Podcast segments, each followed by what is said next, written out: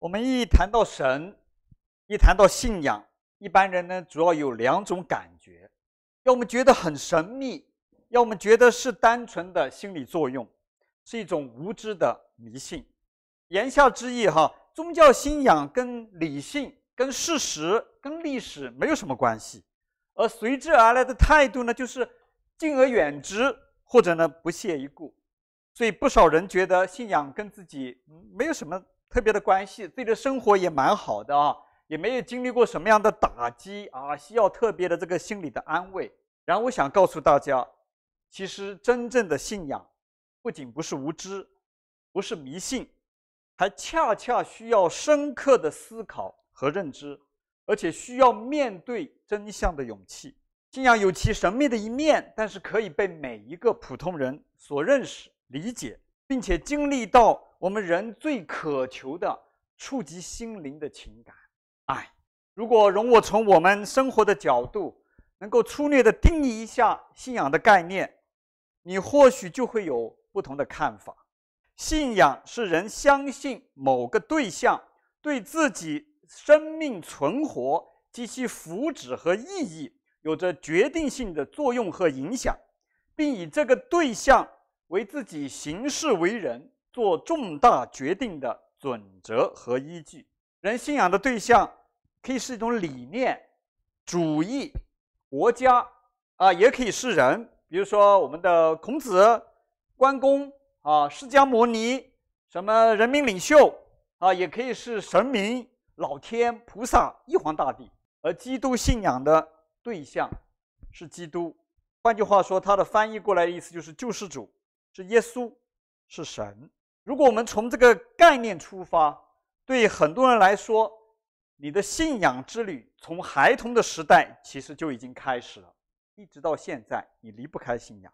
而每个人只不过有不同的表述，有的人非常理性，哈，很现实啊，什么对我的生活管用，我信什么；有的呢非常感性，我不管实用主义，哈，只要能够消除我的恐惧、担忧，啊，给我一种。啊，平和的感觉，感觉到快乐慰藉，我就信。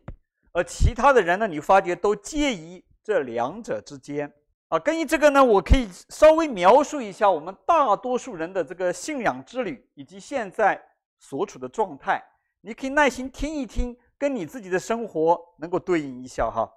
对我们很多人来说，从孩童时代开始，啊，不管因着传统文化、你的家庭还有社会的影响。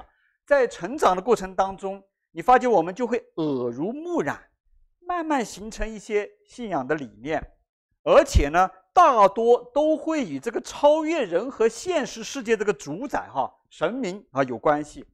这个呢，我发觉很可能是我们人越小哈，就越没有功利心，然后越不受这些物质的捆绑，越有灵性啊。比如说哈，我们有这样的概念啊，冥冥当中。是有一个神的哈，你可以叫老天也好，上帝也好，菩萨也好，whatever 哈，就这个神呢，掌管人的生命，掌管人的命运。然后呢，这位神是好的啊，他会看护你的。然后呢，这个神呢是赏善罚恶，主持公义的。哦，最后呢，你还可以跟这个神对话啊，你可以跟他来祈祷啊，你可以跟他许愿。我相信每一个人。根据我们，不论你是有神论、无神论，你都一定会有这样的经历。在你遇到好像你过不去的坎的时候，你会来呼求啊，这个上天的。但是呢，随着这个年龄的增长和你生活经历的加增呢，你发觉你不是故意的哈。很多的时候呢，也很少是通过你某种很深入的、复杂的那种内心反思或者研究，只是时的那个随着那个时间的推移呢。你这些信仰的理念，在现实生活的面前，啊，一点一点的倒塌了。你会发觉啊，可能你的父母啊，你的上司，啊，有权势的朋友，或者你的努力、你的坚持，好像比神更能够掌控你的生活、你的前途。而神佛这些东西呢，好像会给你一点安慰是可以的，但是要办大事儿啊，办实事儿，那还得找个靠谱的。同时呢，世间你会看见有很多的恶，很多的不幸，我们很难说神是完全是好的，是善。最后呢，你会发觉你的祷告哈，你的祷告祈求，很多时候就像扔骰子一样哈，碰运气，有时候灵，有时候不灵，啊，特别在你自己特别需要的时候呢，多半不灵的。久而久之，你发现你不再觉得这信仰好像很重要哈。换句话说，更确切的说法哈，是说你发觉你的信仰的对象改变了，你不再相信你的父母传统告诉你的，或者说你自己了解到的那个。力量，那个神明，那个对象，你开始相信，好像更实际的一些的对象，比如说学历啊、权力啊、金钱啊。哦，当然我们这样讲不一定都是庸俗的哈，或许是知识啊、教育啊、啊你的聪明、你的勤劳啊，呃，就算你坚持你原来所谓的信仰哈，其实你也不会再认为这个信仰好像可以支撑和引导你的生活。你信，或许只是为了你的家人、你朋友、你的面子，你只是为了坚持而坚持。然而呢，同样随着年龄、经济的经经历的不断的增长，哈，你会发觉，你看似很专注在很实际的生活上，你的事业、你的家庭、你的孩子，而且呢，你也取得了不少的成就，得着了不少啊，无论是在物质上，还是在你的精力上，哈，精神上。但是，有关生命、有关人生的意义、归宿的问题，人是不是涌上你的心头，让你觉得困惑、迷茫，甚至有一种深深的不满足，有种莫名的不安和躁动？你发觉这跟你的成就、你现在拥有的地位、你拥有的财富没有关系。任何人都会。同时，你也开始更多的看到人类共同的困难。你发觉现在随着科技哈。不断的进步，我们物质生活不断的丰富，但是你可以很清楚的看见社会问题、环境问题、人类的生存问题却不断的凸显和恶化。这个世界到底怎么了？会去会到哪里去？我到底是谁？为什么活着？你发觉你始终在渴求找到一些的答案，摸索到一些人生真正的智慧，寻求内心真正的。快乐、平安，一种深深的踏实，而这些其实啊，其实都在告诉我们，或许我们需要重新开启对生命的源头、生命的意义和方向的探索，重新开启对那个真正能够决定我们生命存活、福祉和意义的对象的寻求，开启我们的信仰之旅。这就是我们决定呃开始这个系列的信息啊，我们一起。来探索信仰，重启我们信仰之旅。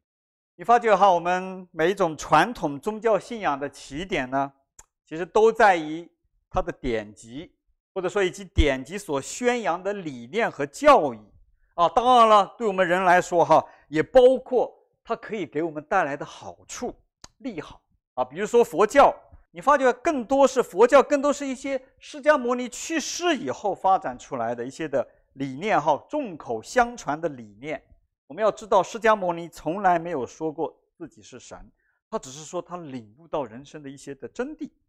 同时呢，我们会发觉很少人能够读得懂佛经啊，更多的我们每一个人，我自己有这样的经历，是看这个庙到底灵不灵。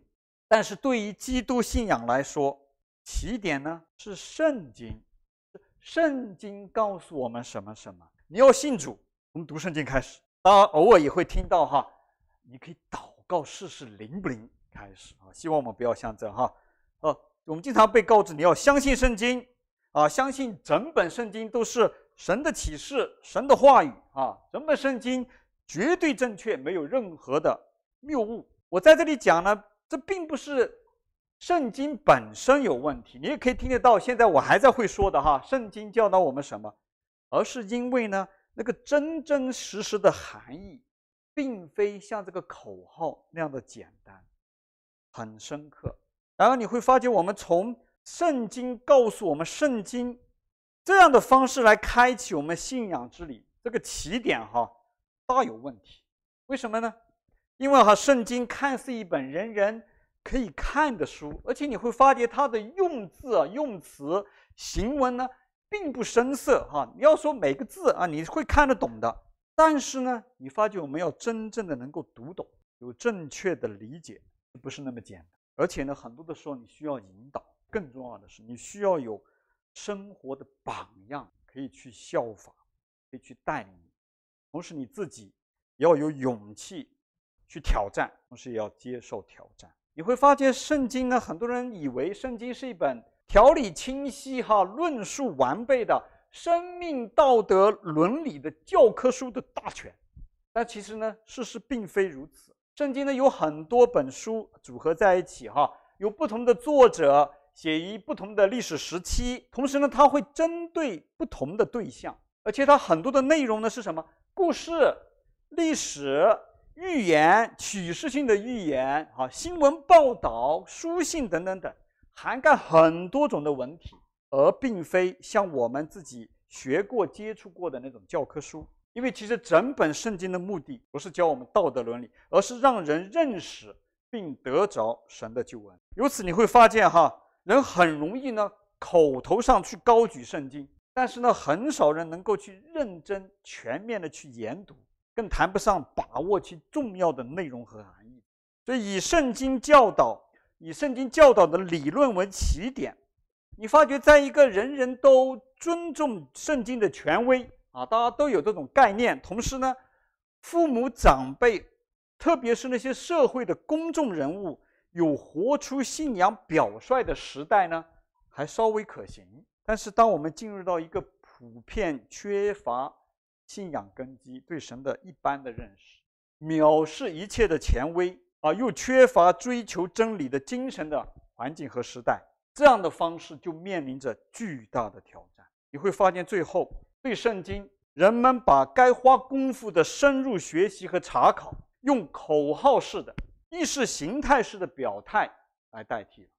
进而呢，我们会把生活中活出真实的信仰和那个表面的抽象的对圣经的遵从的态度画了等号。你遵从圣经是神一切的话语权威，就等于你好像有真实的信仰。这个时候，你发觉我们人的信仰哈，就像一个不稳的积木。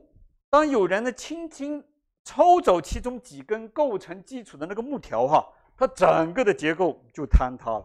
有些人因为想不通，神怎么七天可能造这个世界，他信不了主；或者说呢，信了以后又动摇啊，甚至不信了哈。有的人因为读到这个毛驴会说话啊，或者说在圣经当中找不到恐龙，他不信了啊，他也信不了。你就会发觉哈，虽然我们大多数的人表示对圣经这本书的尊重，我们很重视这本书，但其实你会发觉，我们自己对它的内容其实并不很清楚，也看不到圣经当中这些的教导跟我们现实生活、跟现在这个社会发展的关联，而且呢，我们很容易断章取义，用来符合我们自己的观点和需要，同时呢，可以打击那些。跟我们持不同观点的人，你会听到人会这样宣告：哈，圣经这样说，那样说。但是可能他从来没有意识到，也不会去查考真正真圣经的教导是什么，上帝的心意是什么。你发觉，所以从这些经历，如果我们一个人稍加认识、稍加思考，你都可以看出，其实圣经上说，圣经告诉我们，并不是人们重启信仰之旅。适当的新起点，更重要的原因是什么？是圣经上说，圣经教导我们，圣经的伦理道德的教导，从来就不该是基督信仰的起点，因为在两千多年前，当基督信仰开始出现的时候，就不是。下面我给大家来一点点科普。我们大多知道，这个圣经是由旧约和新约组成的，哈。新约呢，专注于一个叫耶稣的历史人物，记述了发生在他身上的重要的事情啊，他的出生、他的生活、他的受死和复活，也以及呢他在世上传递的信息，以而和这些信息在基督信仰初期的传播。啊，新约中的福音书和其他书信呢，是在耶稣受死复活以后，在公元后差不多三十到三十三年之后。陆陆续续写下来出现的，而且我告诉你哈，新旧约的称呼是到公元后两百五十年才出现，直到大约公元三百五十年左右哈，才被编定成册，得到公认差不多大约在公元一到三世纪这段期间，哈，在没有基督教圣经存在的情况下，成千上万的基督徒们，啊，或者说跟随耶稣人，他们在一起，也不可能像我们现在这样哈，我们打开新约圣经一起来学学，引用一下圣经的哪个的啊句子哈。但是我们不可否认，这个世界从来不会否认的是他们的信心让我们惊叹。让我们钦佩，而且在罗马帝国残酷无情的镇压和迫害下面，他们不畏艰难险阻，坚守和传扬基督信仰，甚至不惜为此付上了生命的代价。最后，今天我们可以看见，基督信仰成为人类现代文明的坚实基石。人人平等哪里来的？尊重人的权利，看顾弱小，追求和平和幸福。这些的核心元素，全都来自基督信仰。所以我们可以看见，他们信仰的起点，不可能是一本成文的典籍，一本声称完全无误、绝对可靠的新约圣经，因为那个时候根本就不存在；也不可能是旧约圣经，因为当时说希腊话、有着发达哲学思想、身为世界上最强大帝国的罗马公民，他们根本不重视。更谈不上尊重这个一神论的犹太教的典籍。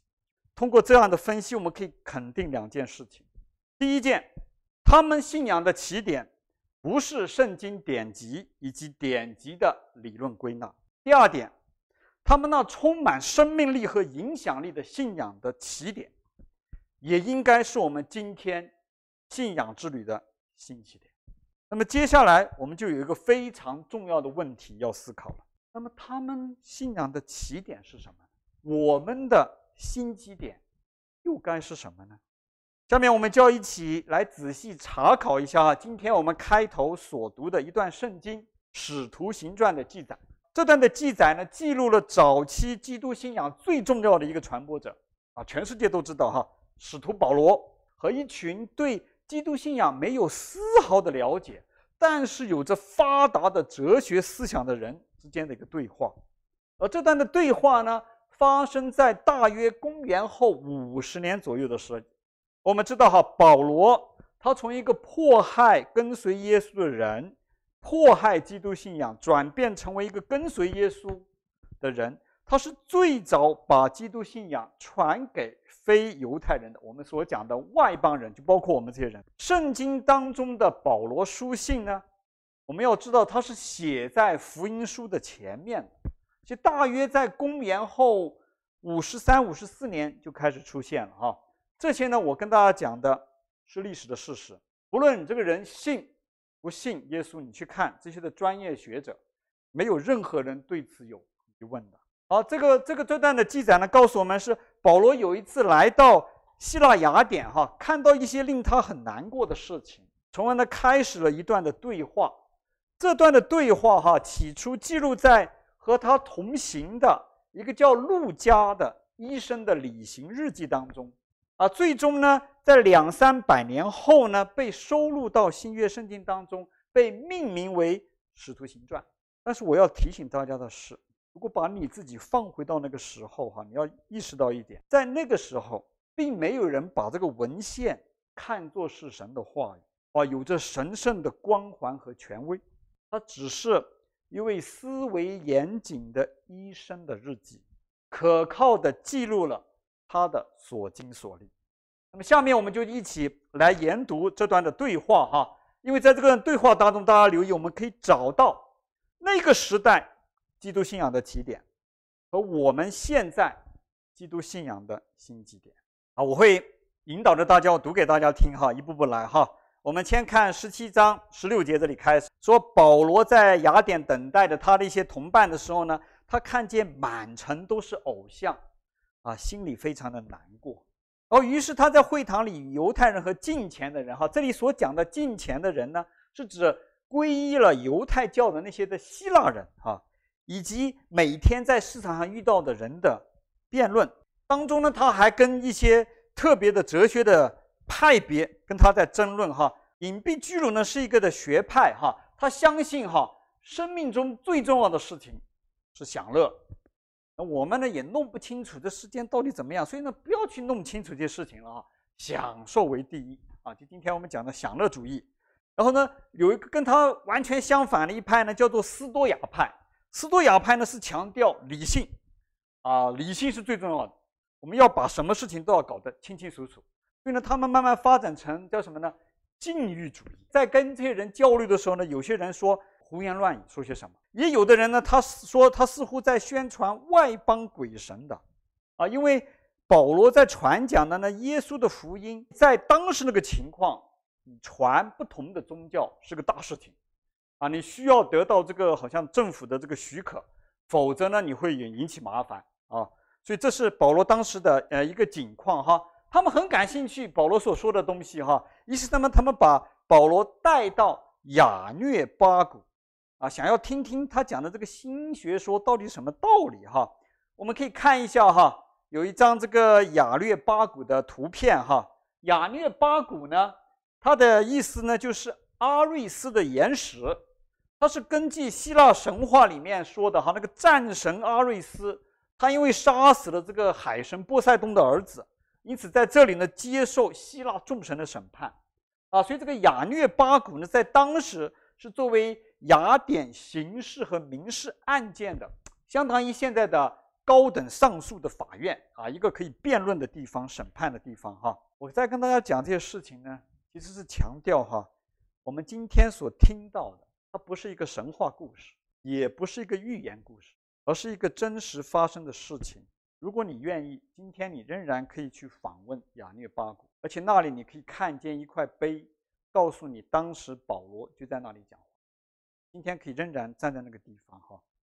哎，下面呢，我们看他们邀请保罗来到亚略巴谷，就说：哎，因为有些奇怪的事情哈传到我们的耳朵里面了。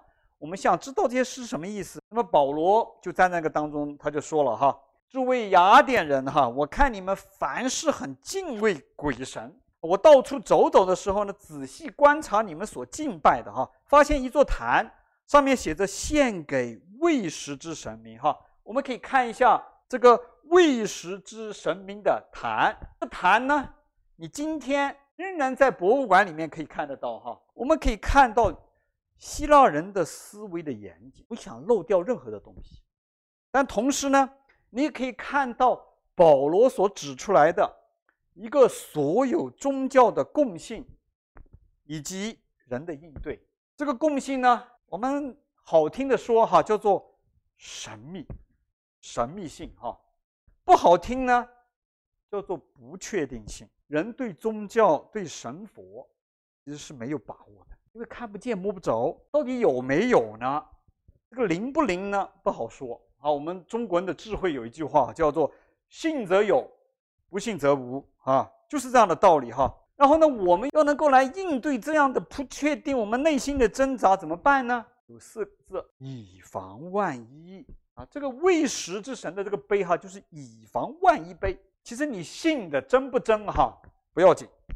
关键呢，你千万不能漏掉。万一它是真的呢？你可以说：“哎呀，我没有把你落下哈，好点呢，我们还可以得点好处的哈。”在这里哈，可能会笑他们。但是很多的时候，当你去反思你的信仰的时候，或许我们也是这样。我们参加崇拜，我们奉献，我们服侍，你会听到一些说：“不要太认真，做点就好了。”为什么呢？不一定是真的，但是以防万一呢，做一点啊。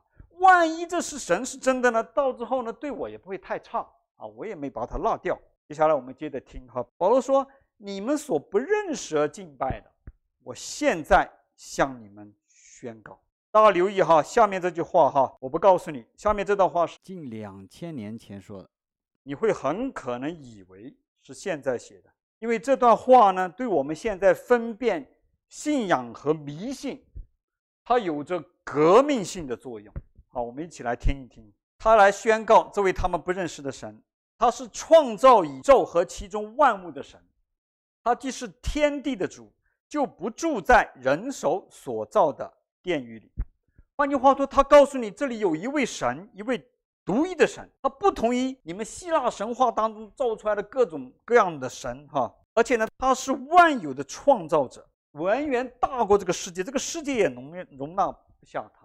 接下来他他要说哈，他也不用人手去服侍，好像缺少什么似的，自己倒将生命气息万物赐给万人。这里告诉我一个迷信和信仰的不同。你发这个上帝是不可以贿赂的，你人没有什么东西可以和这位上帝做交易、做交换。这位上帝是自由拥有，他是万有的源头，而且他从一人造出万族，居住在全地面上。并且预先定准他们的年限和所住的疆域，所有的人类都来自于一个根，都为上帝所造。所以，这位的上帝，他不只只是一个民族的，啊，也不是一个国家的，也不是一个地区的，某个种族的，他是全世界全人类的神。而他要做这些呢，为了要使他们寻求神，或者可以揣摩找到他。其实。他离我们个人不远。你发现这位上帝超越人，超越人的认知。凭着我们自己人无法完全认识神，所以我们讲人间的宗教是人试图去寻找神，呃，甚至去造神。我们人无法完全认识他，但是他可以被我们认识。而且这位上帝他主动的来让我们去认识他。他不是那个高高在上把我们当奴隶的这样的神，而是靠近我们，就在我们旁边，而且渴望我们能够找到他。而且下面这这个词我们一定要记得哈，你跟我刚才所定义的呃信仰能够对照起来读哈。他说人的存活，我们的生活、行动、存在都在于他。换句话说，人的存活、福祉、意义全在他。这说明什么？他才该是我们信仰真正的对象。而下面保罗引用了一段话，他引用的是希腊当时诗人的一句话。他说：“就如你们诗人也有人这样说，我们也是他所生的。”接着下来，保罗继续说：“他说，既然我们是神所生的，就不应该以为神的神性像人用手艺和心思所雕刻的金银石像一般。”所以告诉我们，在这里，我们千万不要把神缩小成为你我可以完全理解、可以完全操控的偶像。我们有一句很著名的话：如果这位上帝，你可以完完全认识他，你的祷告都都蒙垂听，那你就是上帝的上帝，或者最起码你跟他在造物的层面是平等的。啊，接下来是一个提醒哈，他说：当世人蒙昧无知的时候，神并不追究；如今却吩咐各处的人都要悔改。你发觉过去神明白我们人的处境啊，让我们去经历，让我们去做这些事情。但是现在不一样。保罗当时讲的那个话，是耶稣来的时候两千多年前那个时候就开始。呃，如今他要人悔改，这个悔改讲的不是什么，不是认错，不是认罪，因为在这里你可以留意到，不是我讲的，你去看圣经，这里保罗压根没提罪的概念，对不对？他在这里讲的什么？一个观念的转变，什么转变呢？转变对神的认识和态度，不要再把你要拜的这位上帝当成一个石像，放在一个庙宇里，你天天去拜，而是要真正把他当做你的神，宇宙万物的创造者，你的主宰来。而且他说，因为他已经定了日子，要借着他所设立的人按公义审判天。这句的话对很多。遭受屈辱、被谋害、苦待，没有地方伸冤，我们是一个极大的安慰。这个世界其实并不是我们所看到、以为的，从生活经验学到的，好像好人得不到好报，恶人倒反享福。神告诉我们，最终神会给所有人公平的对待，每一个人都要去交账。受冤屈的、被谋害的这些的人，他们的最终会得到报偿。那些作恶的人，无论这个世间的法律有没有惩罚他。最终他们会得到报应，而且审判的权柄他已经交给了一个人，这个人我们知道，他就是耶稣。最后我提醒大家要留意最重要的一句话，他说，并且使他从死人中复活，给万人做可信的凭据。凭据什么？没有听错哈，信仰还有凭据，有确定的凭据。是的，基督信仰。是有凭据的信仰，而我们知道凭据带给人的是确定，而不再是神神秘秘的猜测和故弄玄虚。而这个凭据，其实就是这个世界大部分的地方每年会庆祝的复活节所纪念和庆祝的耶稣从死人中复活。啊，上一周我们已经详细从多个角度查验了啊耶稣复活的真实性。哈啊，如果错过的弟兄姐妹和朋友呢，你可以回到我们的频道上面去观看这一段的啊信息，叫做信心的复活。上面我们详细的分解了耶稣复活的真相，你发觉这才是保罗选择跟随了耶稣，选择了到处奔波、受苦冒死去传扬基督信仰的真正的。他的选择和他的行动，不是因为他读到了什么书，读到什么高尚的理论理想，被这个理想所感动。因为那个时候我们知道福音书还没有被写出来的，而是因为他认识了耶稣本人。他认他的认知哈，来源于和耶稣一起亲自生活过的人哈，有彼得、约翰、雅各，雅各是耶稣的亲弟弟啊，他亲身的见证，啊，更来源于他自己亲身的经历，他遇见了复活的耶稣。所以保罗讲的不是圣经怎么怎么说，因为那个时候圣经还不存在，他讲的是一个真实的历史事件，一个真实的历史人物。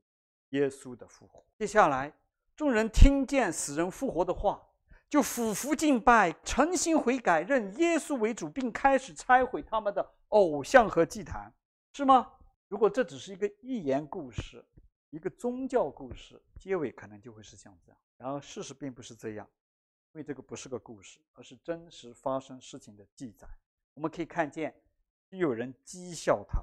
这些希腊人，他们尽管迷信，但是一点都不傻。死了就是死了，你怎么可能还复活呢？这个死人复活，我们从来人类从古到今就从来没听说过，荒诞不经。但是同时，后面有个但是，又有人说我们会再听你讲这个。于是保罗从他们当中出去。在这里，路加医生的记载告诉我们，还是有一些人意识到了什么。说，你说，你说的是不是多年前在犹大、在耶路撒冷发生的那个可怕的事情？你说你见过那些见证复活耶稣的这些人吗？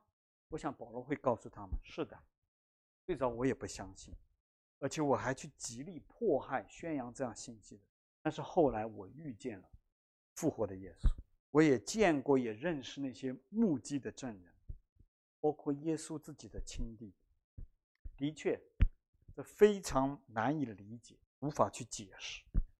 但是这是真实发生的事，真的有一位主宰，我们生命存活的主宰，并且爱我们的神，他做了奇妙的大事情，作为凭据，让人可以信，认识他，可以归回他。最后我们看见，的确有一些人。而且是有名有姓有地位的人，当时信了。他有当时亚列巴谷的议员丢尼修，还有个叫大玛丽的。我们可以知道这样的事情，如果陆家造假，被当时被揭穿。然而这是真实。最后，我们通过对基本的信仰概念，再结合我们真实的经历，以及对这一段两千多年前重要对话的深入了解和分析，我们可以清楚地看到。在基督信仰萌芽的时候，那个起点不是圣经，不是一套的理论学说和教育。当时基督信仰的起点和我们今天信仰之旅该有的新起点是一个问题。啊，这个问题呢，不是神到底是不是在六天造了这个天地万物？哈，这六天到底是多少？诺亚方舟里面到底有没有恐龙？啊，这个诺亚方舟到底在哪里？圣经到不是到底是不是完全无误？啊这个问题是针对一个人的问题。这个耶稣到底是谁？为什么要受死？他跟你我有什么样的关系？保罗告诉对这个基督信仰一无所知的人，与他们的宗教迷信不同的是，基督信仰有个确实的凭据：耶稣从死里复活了。他甚至坚决地做过这样的宣告：若没有死人复活的事，基督就没有复活了。基督若没有复活，我们所传的就是枉然，你们所信的也是枉然。所以我盼望大家借此你留意到这位上帝的心肠，他知道人对信仰、对超越自身的事物的理解和接受是很有困难。他知道我们人的不幸，所以他给人一个凭据，显出信仰与宗教与迷信的不同。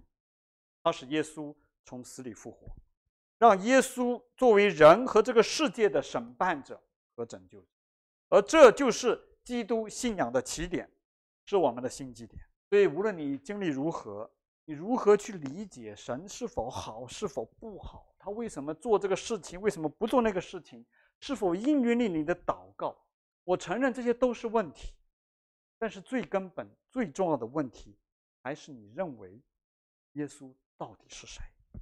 他到底是一个虚构的人物，是一个被处死的老师，被处死的犹太人的先知？还是掌握和决定你命运的救主和生命的主宰，这需要你自己来探索，自己来回答。但是你一旦找到了答案，很会像很多人经历那样，其他很多的问题也就有了答案。这是我们经常在讲的信仰，寻求理解。而你的确需要找到那个真正对你生命存活及其福祉和意义有着决定性作用和影响的对象。并且以他作为你行事为人、做人生重大决定的准则和依据，不是吗？当保罗那天离开亚略巴谷的时候，他留给在场的人：“耶稣到底是谁？”这个问题，让他们去揣摩、去探究。今天呢，我也会留下这个问题给你，但你不需要随便选个答案。我们才刚刚开始哈，在以后的几个星期里面呢。我们会继续和你一起同行，帮助你亲自找到那个答案。只要你愿意，愿意放下先入为主的观念，愿意敞开你的心灵，愿意认真思考，愿意面对真相的挑战，你一定能够找到答案。